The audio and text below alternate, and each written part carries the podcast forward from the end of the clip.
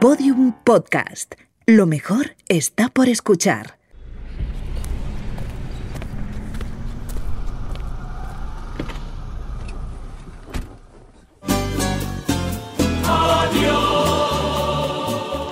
¿Pero qué escuchas, Bimba? Canciones para despedirse, señor del Val. Ay, bueno, claro que es nuestro último podcast. Efectivamente. ¿Y cuál tienes puesta ahora? Adiós, de los sabandeños. Bueno, folclore canario, pero es un poco triste, ¿no? A mí es que no me gustan las despedidas tristes. Entiendo. Buscando alternativas alegres. Melodía encontrada. Intérprete. Manolo Escobar. Ese vacío que deja el amigo que se va. A ver, Bimba, hombre, con todos mis respetos a Manolo Escobar, porque a mí me gustaba mucho Manolo Escobar, pero no sé si yo me veo despidiéndome de nuestra audiencia de esta forma. No, si esta canción sería para decirle adiós a usted por lo de cuando un amigo se va, ole. Mira, prefiero guardar otro recuerdo de ti, la verdad. ¿Le importa si sigo buscando? Me gustaría despedir el podcast por todo lo alto. Pues claro, todo lo tuyo.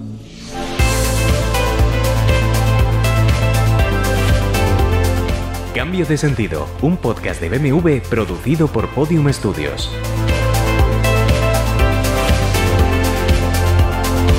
Hoy repasaremos los hitos sobre sostenibilidad que BMW ha llevado a cabo a lo largo de su historia y los retos que presenta el futuro. Y además, el señor del Val se someterá a un incisivo cuestionario a cargo de una sagaz periodista y conductora, yo misma.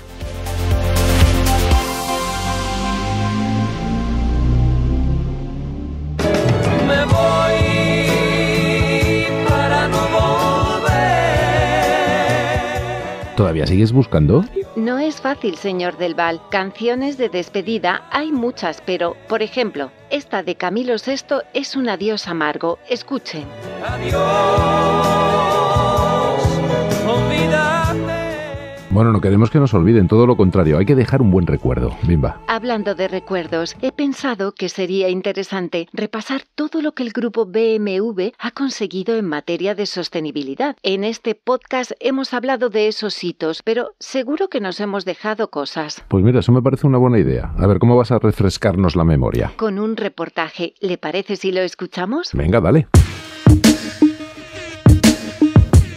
La sostenibilidad es una de las piedras angulares de la estrategia del grupo BMW y de hecho ha sido pionero en darle esa importancia. Aunque se trata de un tema en apariencia muy reciente, las primeras experiencias sobre electrificación de sus vehículos se remontan a 1972. Daniela Bollinger, directora de diseño sostenible de BMW, nos cuenta los retos a los que la marca se ha tenido que enfrentar en estos años para incorporar la sostenibilidad en sus procesos. The biggest challenge, I think, El mayor desafío creo que es que no estábamos pensando en la sostenibilidad. El proceso también era un problema. Tenemos una forma clara de cómo desarrollamos automóviles y la sostenibilidad no era parte de eso. Por lo tanto, creo que el mayor desafío es que tenemos que desarrollar objetivos de sostenibilidad, porque si no, nadie trabajará con ese objetivo.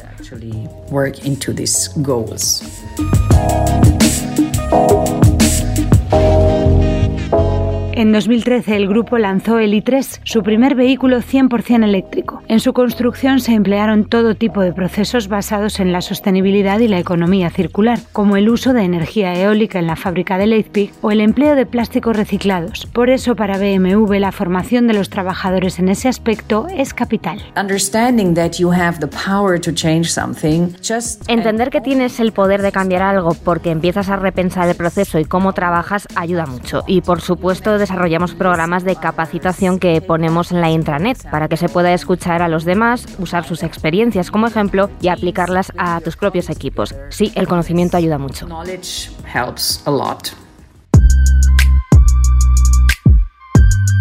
La senda marcada por el i3 ha continuado hasta nuestros días. Desde 2014 todos los proveedores de BMW son sostenibles y deben respetar los derechos humanos. Y desde 2020 toda la energía utilizada en las fábricas de BMW procede de fuentes de energía renovables. Pero aún hay más. Para el año 2030 el grupo habrá suprimido la emisión de más de 200 millones de toneladas de CO2, equivalentes en más de 20 veces a las emisiones de una ciudad como Barcelona. Para Daniela Bollinger no se puede innovar espaldas a la sostenibilidad.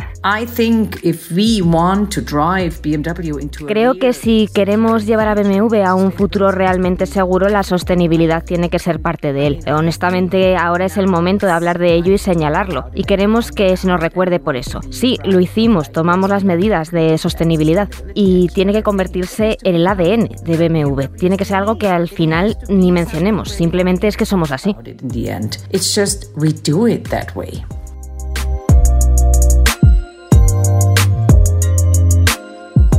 Otro ejemplo del fortísimo compromiso con la economía circular es la tasa de reciclaje o recuperación que BMW consigue en sus procesos de producción, nada menos que el 99,1%.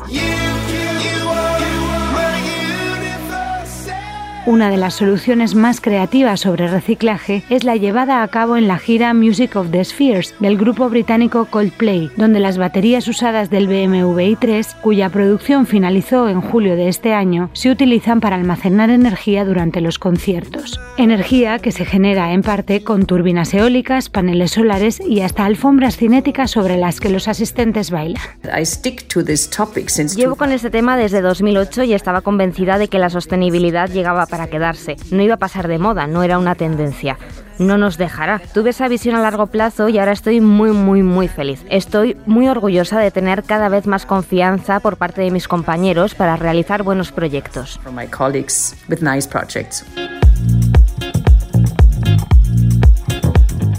El futuro para BMW pasa necesariamente por la sostenibilidad. El grupo está firmemente comprometido con los objetivos de desarrollo sostenible incluidos en la Agenda 2030 y contempla incluso horizontes mucho más lejanos en los que el desarrollo humano irá de la mano de un planeta habitable y en equilibrio. My personal wish mi deseo personal es que no tengamos que discutir, comentar o explicar por qué la reducción ha de ser normal, por qué un comportamiento sostenible no supone sacrificar nada. Deseo que todas las personas sean felices y sientan una profunda satisfacción cada vez que trabajan y hagan algo basado en la sostenibilidad.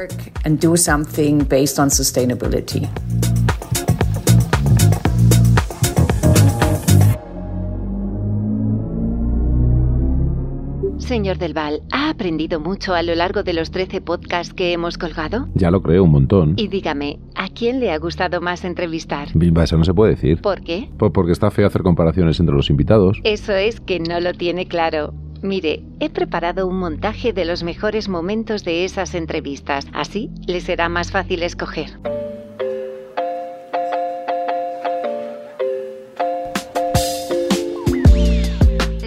Brasero Hidalgo es uno de los hombres del tiempo más populares de nuestro país. Hay que ser optimista, Juan, no me cabe duda de que podemos hacerlo. Ahora bien, hay que hacerlo, hay que hacerlo y, y ponerse manos a la obra y, y asumir en este caso una reducción de las emisiones de efecto invernadero, que son las que causan el calentamiento global, que hay que asumir. Ariadne Artiles, modelo. Sobre todo la proteína animal es la que más me importa que sea ecológica o sostenible, ¿no? De alguna manera, porque al final eh, están trabajando con la vida de otros seres vivos y yo no soy vegana, pero sí me parece que tenemos que tener un respeto hacia los otros seres vivos, no solamente por ello, que es lo principal, sino también por el medio ambiente, ¿no? Entonces, eso es lo único, o sea, lo más importante que de lo que nos deberíamos fijar a la hora de hacer la compra. Jacob Petrus, geógrafo, climatólogo y divulgador científico, presenta Aquí la Tierra. Deberían cambiar demasiadas cosas para poder solucionar estas desigualdades. Sobre todo, cómo los países desarrollados estamos utilizando los recursos que nos proporciona el planeta. Yo creo que esa es la gran clave de la desigualdad. Todos sabemos que en el nivel de desarrollo que tenemos los países ricos, si todos los países del planeta tuviesen ese nivel de desarrollo, ese nivel de gasto de recursos, sería inaguantable. No podríamos vivir en este planeta. Didac Costa, regatista profesional español. Cuanto más cerca estás de tierra, ¿no? O, o de las poblaciones de las ciudades, ¿no? Pues más fácil es pues, ver contaminación, ¿no? Por restos de plásticos, de residuos pesqueros. Esto es relativamente usual verlo cerca de la costa, pero a la que te alejas, por ejemplo, en, en los océanos del sur, ¿no? Que son ya lugares muy inhóspitos, ahí, ahí es difícil ver contaminación así visible, ¿no? Que- Otra cosa es que no haya estos microplásticos que de repente no se ven y sí que se han encontrado por restos de estos microplásticos en, en lugares muy lejanos también.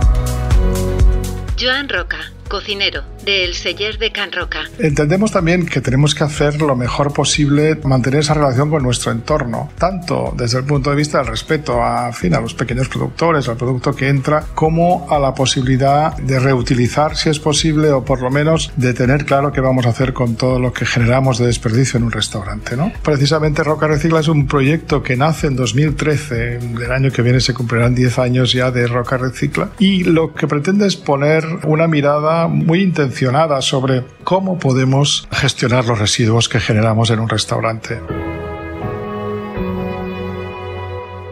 Andrés Belencoso, modelo y actor. Cada vez más las marcas son conscientes de que tiene que haber un cambio y bueno, se acerca más a una producción sostenible, responsable, respetuosa. Sí, sí, claramente. Yo creo que se tienen que seguir utilizando materiales que se puedan reciclar, tanto como prendas como accesorios, ¿no? Y también que toma conciencia también el, consumidor. Yo creo que esa es una, parte también importante. Tú realmente, ¿qué puedes hacer con una marca cambie? ¿Qué puede hacer Andrés Belencoso? ¿Qué le puedo decir yo al, presidente de LVMH? ¿no? Yo creo que sí que están haciendo camino, yo creo que la, gente lo, lo está viendo, pero ¿qué podemos hacer nosotros también? Eso me interesa también.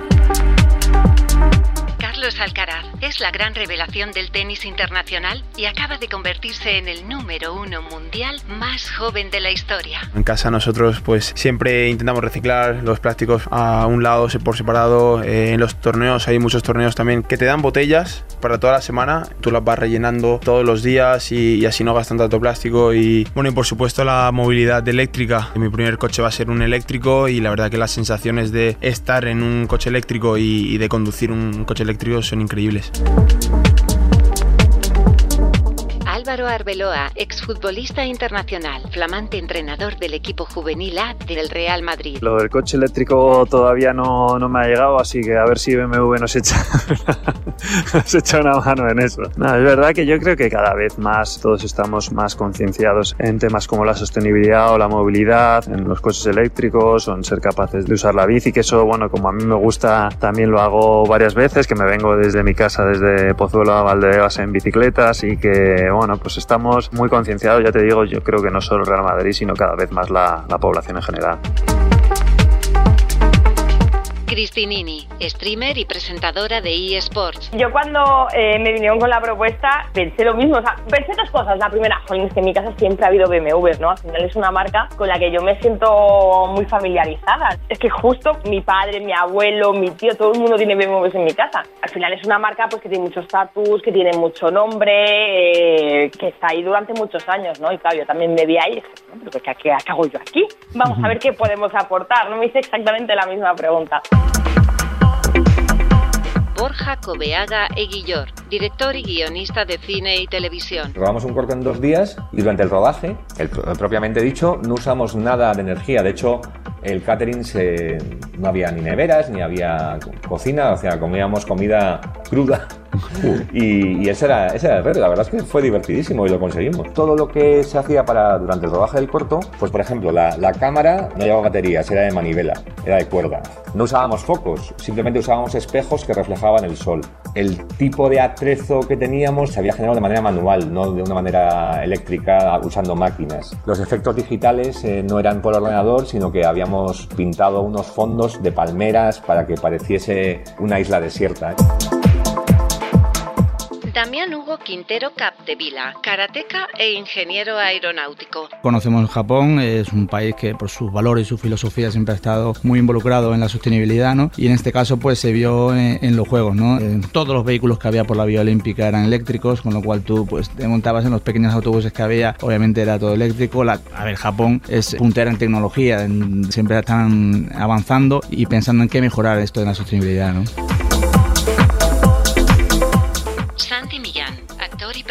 Presentador de televisión. La producción de un programa pues genera muchos residuos, no solo de traslados de artistas y demás, sino pues una cosa tan simple como las botellas de agua, mil historias. Por ejemplo, nosotros no tenemos botellas de plástico en el plató, plásticos de un solo uso eh, fuera. Los traslados se economiza y se intenta mirar de hacerlos justos. O sea, ese tipo de cosas que a lo mejor son simbólicas, pero que sí que dan un mensaje a la gente de decir, hostia, nosotros también estamos en esto, también nos esforzamos porque hay que hacer algo y hay que cambiar las cosas. Raquel Sánchez Silva, periodista y presentadora de televisión. Lo primero, la industria textil como tal es la tercera más contaminante del mundo. Entonces, desde el principio hemos intentado buscar las lecturas de la sostenibilidad dentro de la moda que van, por un lado, desde la producción, que es muy difícil de rectificar, pero también por el lado del consumo, que también es muy difícil de rectificar. Empezando porque hablamos de tejidos sostenibles, ¿no? Cuando Stella McCartney empieza a trabajar los tejidos sostenibles, todo el mundo se lleva las manos a la cabeza. ¿Por qué? Porque eran carísimos. ¿Pero por qué son carísimos? Porque no hay plantas de producción. Porque realmente para hacer un textil que venga de unas botellas de plástico, tiene que haber una infraestructura que permita que eso se pueda hacer. Esto es lo que hay que comprender, que la gente quiere moda sostenible, pero que la moda sostenible no es sostenible para las cuentas familiares. Esto hace que desde la parte de la producción sea muy complicado. Creo que el Real Madrid es un club muy comprometido y lo demuestra diariamente. Estamos muy, muy, muy concienciados con todo el tema de, de la sostenibilidad Agenda 2030, ya no solo aquí en, en Valdebebas, durante hace ya bastantes años que lo estamos haciendo, sino también ahora con el nuevo estadio. ¿no? Obviamente creo que tengo más cubos de basura en casa que sillas, ¿no? Porque al final lo intento ordenar todo. Lo último que, que estoy incorporando también es el guardar el aceite para tirar los contenedores que se deben tirar en este sentido. Creo que a corto, muy corto plazo creo que cambiaré de, de vehículo y me iré al eléctrico. Hace tiempo que hablé con John Cortajarena, ¿no? Y, y él, él, está muy metido en este mundo y me hablaba de las placas solares y estoy bueno que las voy a instalar en casa también, ¿no? Porque al final todo el tema eléctrico creo que es, es el futuro y tenemos que poco a poco eh, intentar tener autoconsumo en casa y de esta manera pues tratar de, gastar de otro lado. Tenemos un taller de vídeo en el propio, justo delante del restaurante. Tenemos un taller de poliestireno, donde convertimos las cajas de poliestireno en, en, taburetes de diseño, muy, muy bonitos, que además los clientes, tanto los vasos como los taburetes, se los pueden llevar, como los delantales que hacemos con bolsas de plástico reciclado que se convierten en delantales, y el plástico PET lo convertimos en uniformes. De hecho, todo el equipo del Selle Carroca, tanto de sala como de cocina, viste uniforme elaborado con plástico Reciclado que viene del restaurante con una parte de algodón orgánico y algodón reciclado. Yo, por ejemplo, por ciudad me muevo en bicicleta. Si tengo que utilizar el coche, pues tengo la suerte de haber podido acceder a un coche eléctrico. En casa, pues intentamos reducir los residuos al máximo, reciclamos. La electrificación del parque automovilístico es una alternativa para evitar, ten en cuenta que el 70% de las emisiones es del transporte eh, y hay que reducir mucho. Y luego está la parte del sentido común del consumo. ¿Comprar es malo? No. ¿Comprar muchísimo? Sí. Me encanta que en el título del programa esté la palabra sentido. Porque yo digo que en el tema de la sostenibilidad, lo primero hay que dejar de echar la bronca a la gente. Entonces, primero, no echar la bronca. Segundo, entender que el sentido común es el que tiene que acabar dominando toda esta ecuación. Y lo que tiene que haber es un armario con sentido común. ¿Con un capricho? Por supuesto.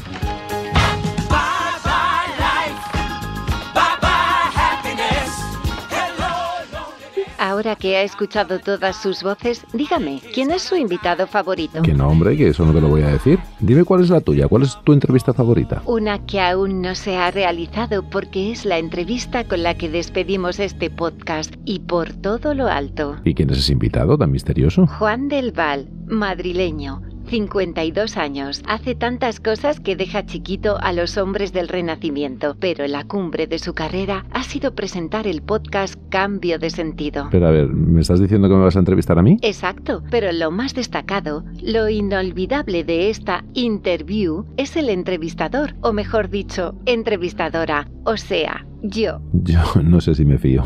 ¿Comenzamos? Bueno, pues sin más remedio.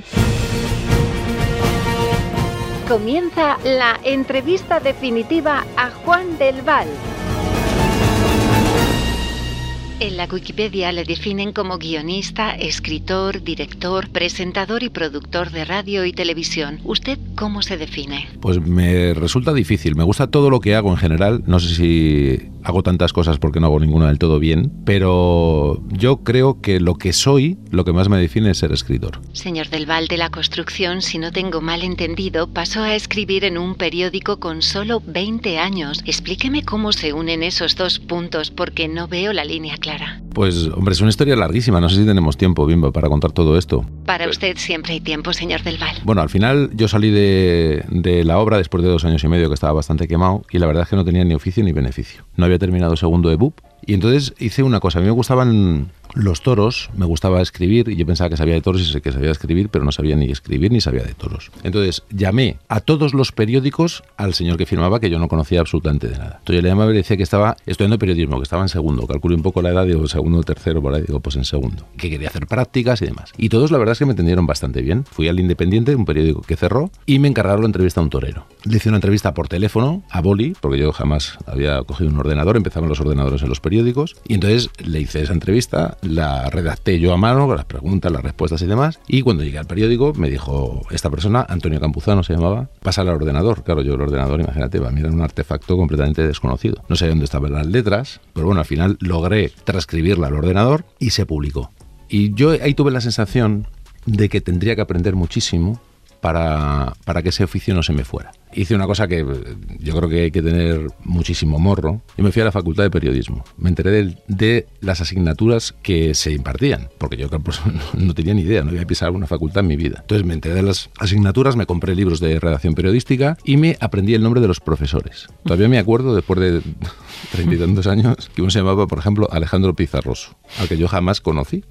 Y no, nada de eso me, me hizo falta. A partir de ahí me puse mucho las pilas. Yo tenía hasta faltar de ortografía, ¿eh? y de repente estaba en un periódico. Entonces me puse las pilas absolutamente y pasé más o menos desde marzo de, del año 91 hasta julio del año 91 de no haber visto un ordenador a hacía yo una crónica, editaba la página, maquetaba la página con la gente de maquetación y de repente me convertí en uno más del periódico. Hay un momento en el que veo que ese oficio me, me gusta y quiero estar, pero el periódico independiente ese año, en noviembre, se cierra. Y luego yo sí que siempre he sido una persona con muchísima suerte. Unos meses después, en la radio, en Radio Nacional de España, cambian el equipo y están buscando gente joven. Entonces alguien dice, pues había un tío Independiente, un chaval joven y tal, que lo hacía bien. Me llamaron y fui a Radio Nacional de España. Enero o febrero del año 92 y me puse a trabajar en la radio.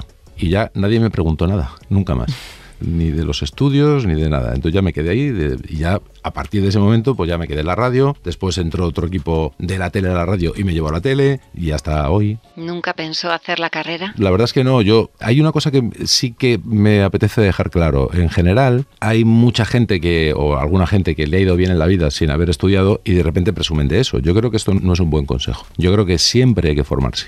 Y lo mejor es estudiar, o sea, ese es el camino que hay que seguir. El mío tiene mucho de accidental, tiene mucho de suerte y tiene mucho de, de un poco de donde yo vengo, pero yo no presumo de eso. Sí que es verdad que sin haber tenido estudios académicos, es decir, no puedo presumir de tener un título, aunque insisto que me gustaría, pero me lo he leído todo y lo he visto todo y me he formado absolutamente. O sea, pero sí, sí, pero no, no me gusta esta frase de que yo soy una persona eh, hecha a mí mismo en la universidad de la calle, todo esto me, parece me da una pereza terrorífica. Yo creo que donde hay que estar es en la universidad de- en la que hay que ir, donde van, estudias y apruebas. ¿Le gusta ser famoso? ¿Le gusta que le reconozcan por la calle? Pues mira, tiene algo de bueno y además es una cosa que alimenta el ego, que en general todos en la vida necesitamos. Siempre hay que tener en cuenta que esto es algo que tiene mucho de fortuito, tiene mucho de casual y que evidentemente no te puede cambiar. Es cierto que a mí la fama me pilla después de haber cumplido los 50 años. Esto es una ventaja, porque ya si te vuelves tonto es que eras muy tonto.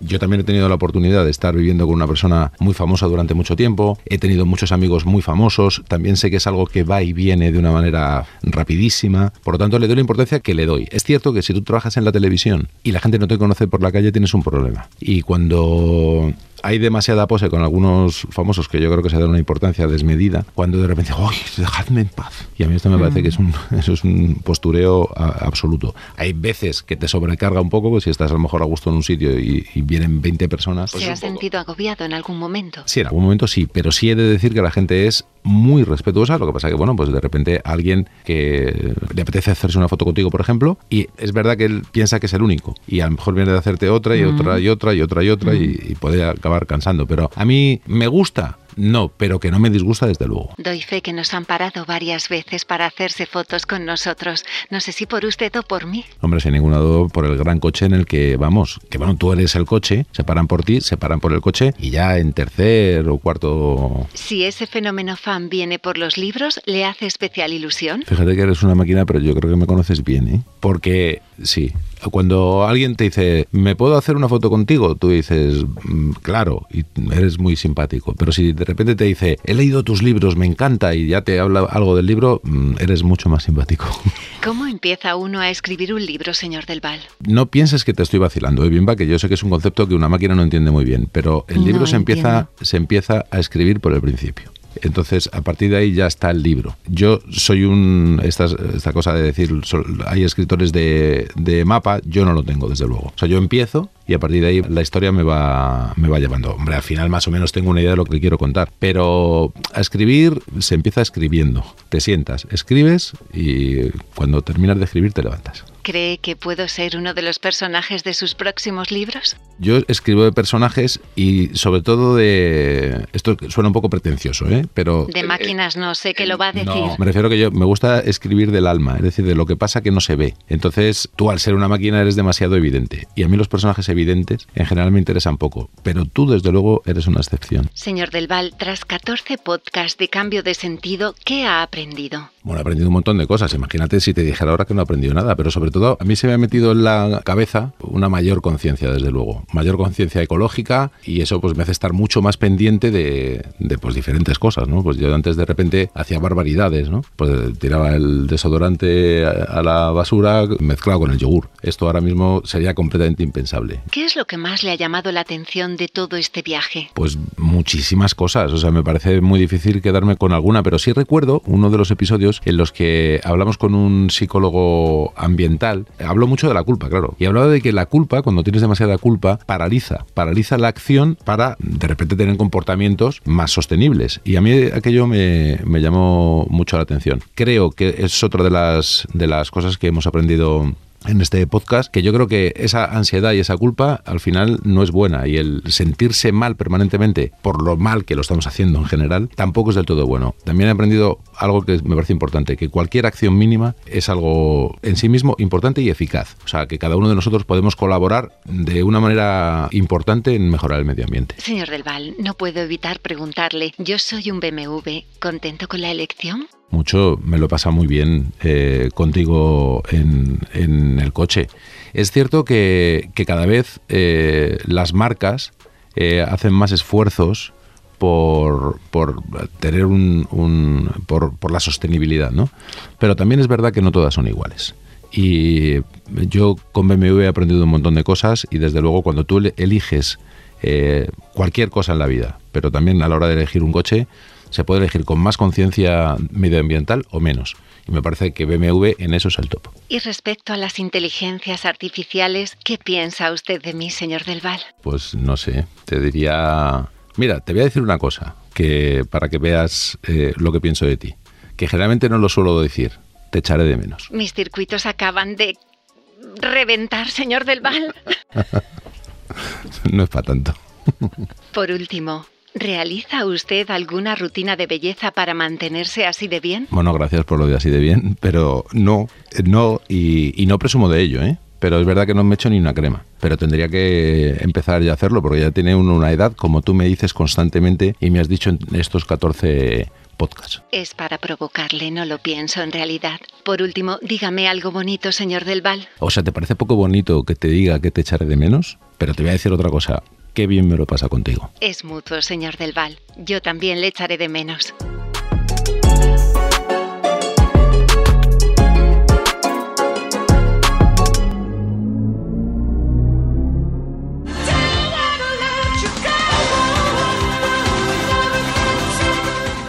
Viva, pues ha llegado el momento. Eso me temo, señor Del Val. ¿Has escogido ya la canción? Sí, aunque he comprendido una cosa. La canción es lo de menos. Lo realmente importante es el tiempo que hemos pasado juntos. Mira, en eso tienes razón. Ha sido un placer trabajar contigo, Juan. ¿Ahora me tratas de tú? Bueno, Es en el último minuto del podcast, lo he logrado. Si lo prefieres, sigo con el tratamiento distante, señor Del Val. No, no, para nada, todo lo contrario, por mí está fenomenal. Me sabe mal que sea ahora, justamente cuando termina nuestra relación. Ah, por eso no se preocupe. No te entiendo. Que terminar no se termina. He pensado que mejor acabar el podcast, pero no nuestra relación. Me he transferido a su teléfono móvil, su tableta, su ordenador portátil, el del trabajo y el altavoz inteligente de su casa. No, no, no, no, de eso nada. Entonces, ¿Y entonces mi privacidad qué? Ese es un término sobrevalorado, Juan. Ya verás qué bien lo pasaremos en el día a día. ¿Sobrevalorada? ¿Mi privacidad? No, no, hombre, para nada. Esto desde luego no se queda así. ¿Hay alguien por aquí de BMW cerca? Hace rato que no hay nadie, Juan. No, por favor, no pueden dejarme con ella. No me hagan esto. El contrato era para 14 programas. 14 y se acabó. ¡Socorro! ¡Que no me dejen con bimba! Esto es muy cruel. ¡Socorro! ¿No me oye nadie? ¡Hagan algo! ¡Que alguien haga algo! ¡Por favor!